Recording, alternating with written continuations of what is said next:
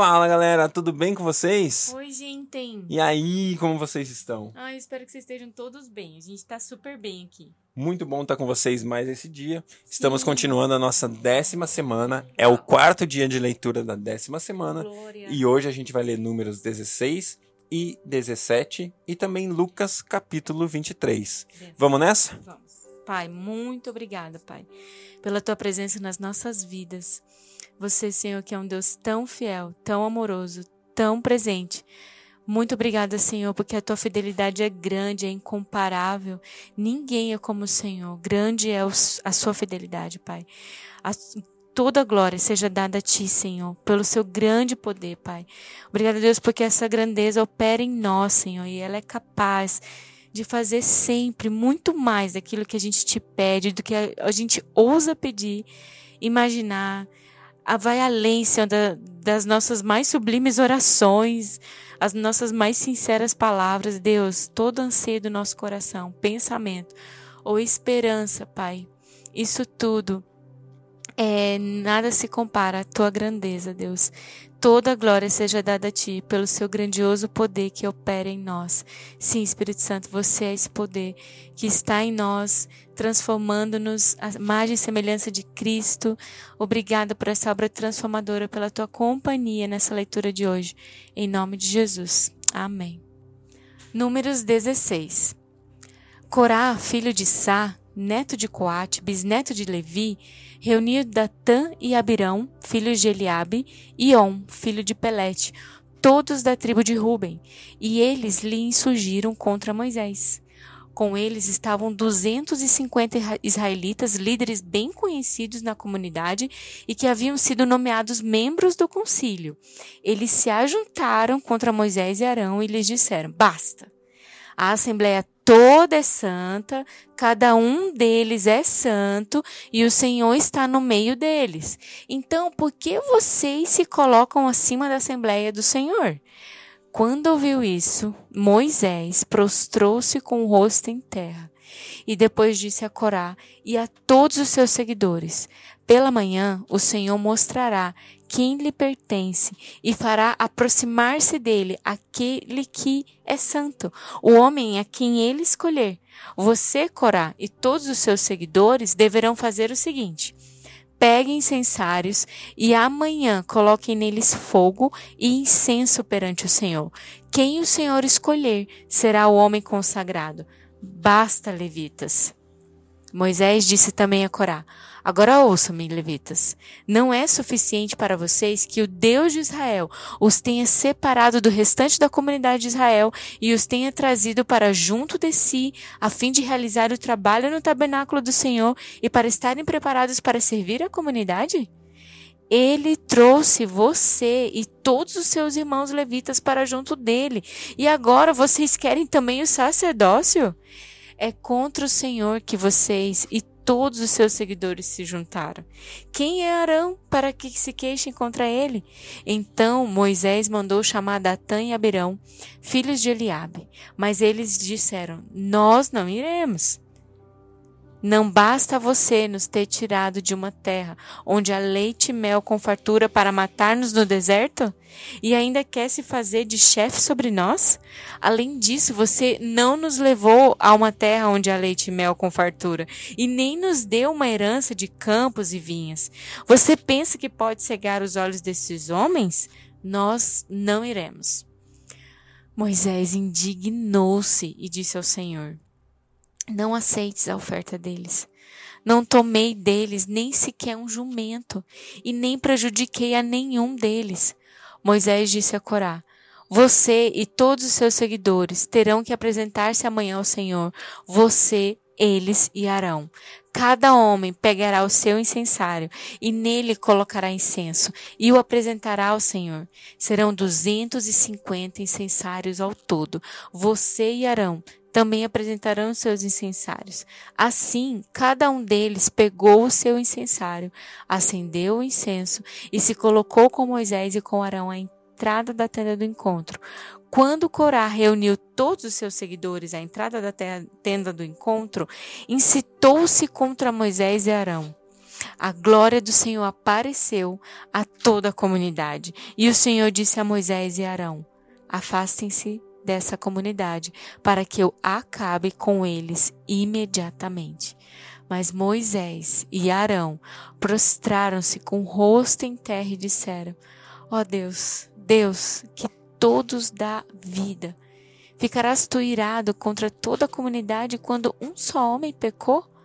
Então o Senhor disse a Moisés: Diga à comunidade que se afaste das tendas de Corá, Datã e Abirão.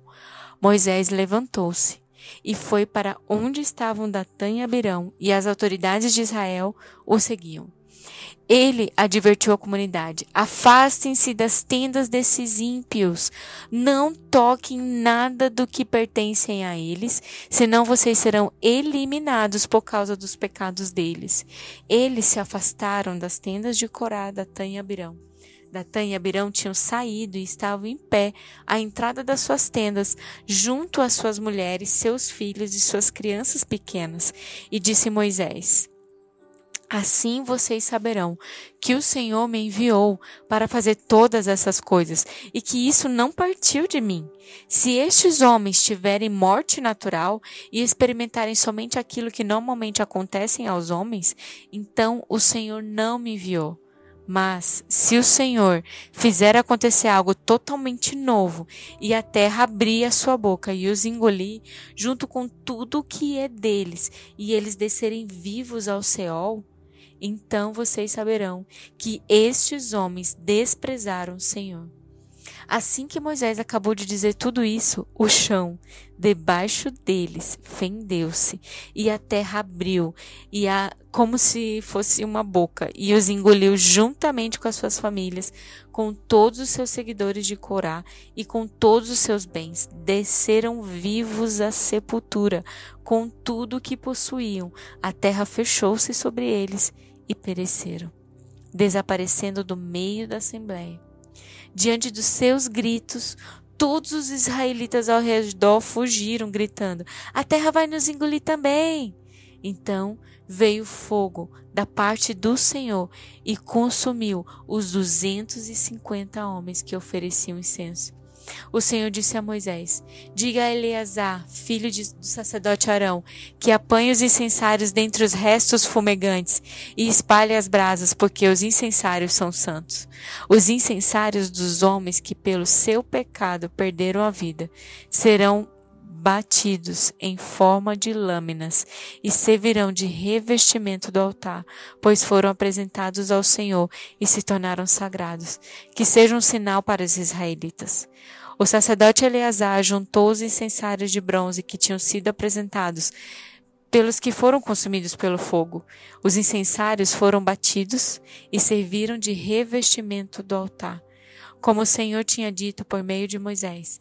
Isso foi feito como memorial para os israelitas, a fim de que ninguém que não fosse descendente de Arão queimasse incenso perante o Senhor, para não sofrer o que Corá e os seus seguidores sofreram. No dia seguinte, toda a comunidade de Israel começou a queixar-se contra Moisés e Arão, dizendo: Vocês mataram o povo do Senhor? Quando, porém, a comunidade se ajuntou contra Moisés e contra Arão, e eles se voltaram para a tenda do encontro, repentinamente a nuvem cobriu e a glória do Senhor apareceu. Então Moisés e Arão foram para a frente da tenda do encontro, e o Senhor disse a Moisés: Saia do meio dessa comunidade, para que eu acabe com eles imediatamente. Mas eles se prostraram com o rosto em terra, e Moisés disse a Arão: Pegue o seu incensário e põe incenso nele, com fogo tirado do altar, e vá depressa até a comunidade para fazer propiciação por eles, porque saiu grande ira da parte do Senhor e a praga começou.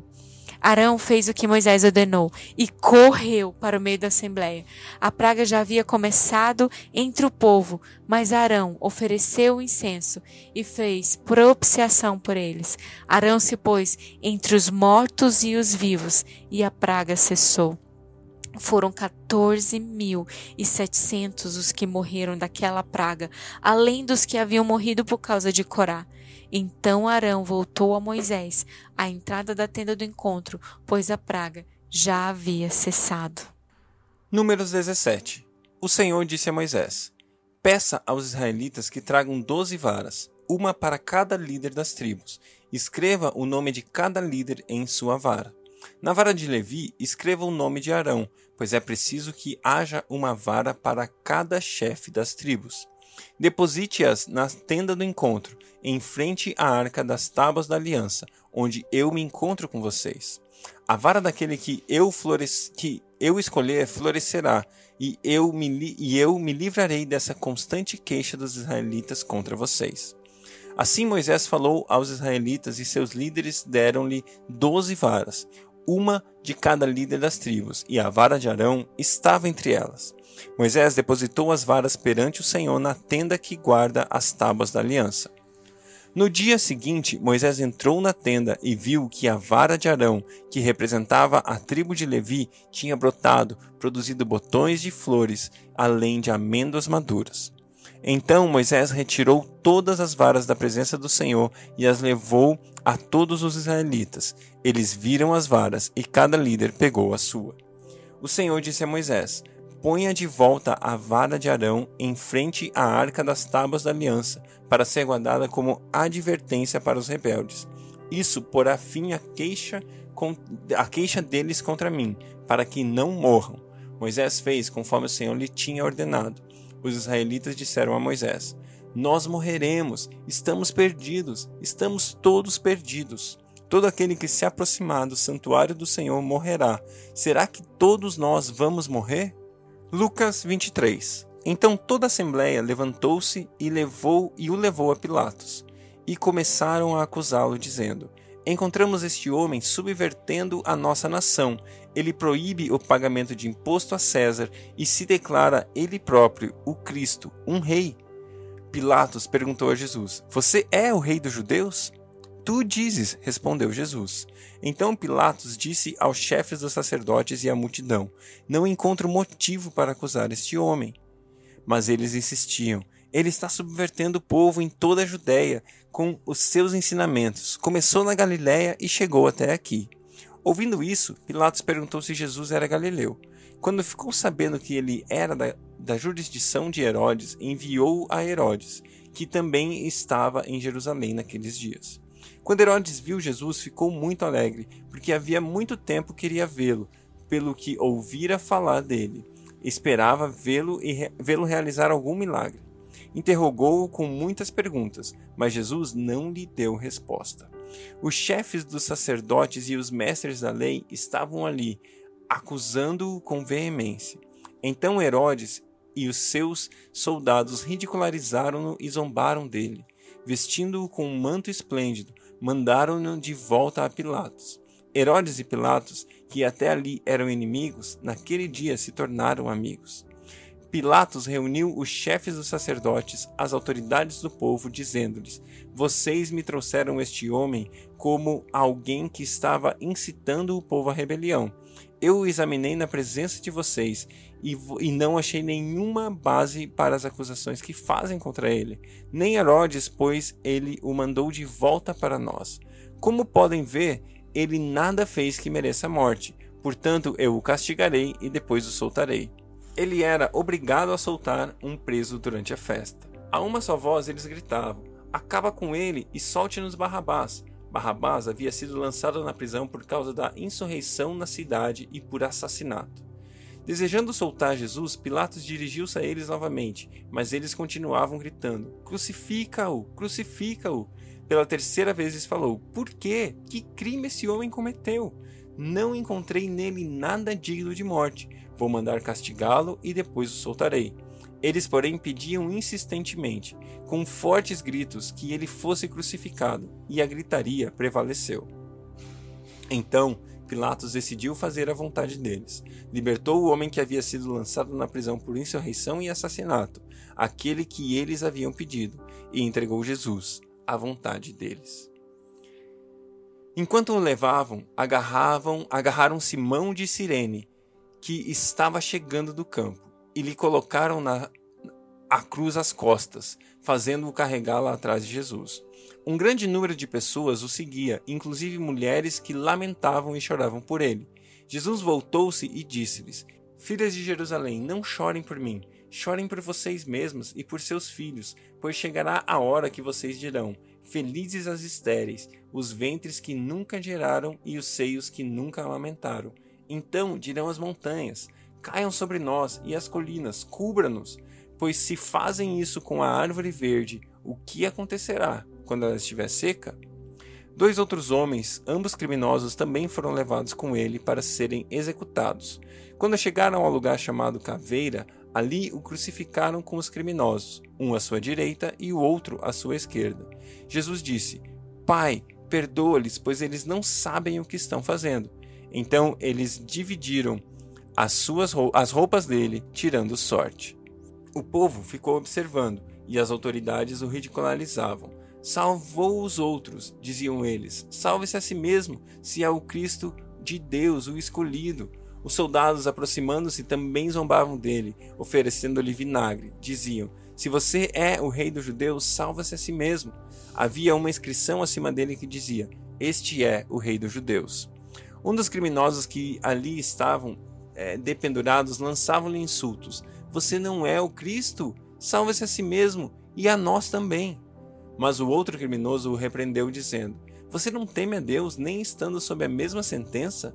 Nós estamos sendo punidos com justiça porque estamos recebendo o que os nossos atos merecem. Mas esse homem não cometeu nenhum mal. Então ele lhe disse: Jesus, lembra-te de mim quando entrares no teu reino. Jesus lhe respondeu: Eu garanto, hoje você estará comigo no paraíso. Já era quase meio-dia. As trevas cobriram toda a terra até as três horas da tarde. O sol deixara de brilhar e o véu do santuário rasgou-se ao meio. Jesus bradou em alta voz: Pai, em tuas mãos entrego o meu espírito. Tendo dito isso, expirou. O centurião, vendo o que havia acontecido, louvou a Deus, dizendo: Certamente esse homem era justo.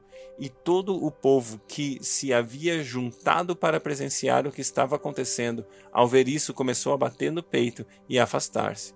Mas todos os que conheciam, inclusive as mulheres que o seguiam, eh, que o haviam seguido desde a Galiléia, ficaram de longe, observando essas coisas. Havia um homem chamado José, membro do conselho, homem bom e justo, que não tinha consentido na decisão e no procedimento dos outros. Ele era da cidade de Arimateia, na Judéia, e esperava o reino de Deus. Dirigindo-se a Pilatos, pediu o corpo de Jesus. Então desceu, envolveu no lençol de linho e o colocou num sepulcro cavado na rocha, no qual ainda ninguém havia sido colocado. Ele, ele era o dia da pre preparação e estava para começar o sábado. As mulheres que haviam acompanhado Jesus desde a Galiléia seguiram de volta, seguiram José e o viram no sepulcro, e o corpo de Jesus fora colocado nele. Em seguida, foram para casa e prepararam perfumes e especiarias aromáticas e descansaram no sábado, em obediência ao mandamento.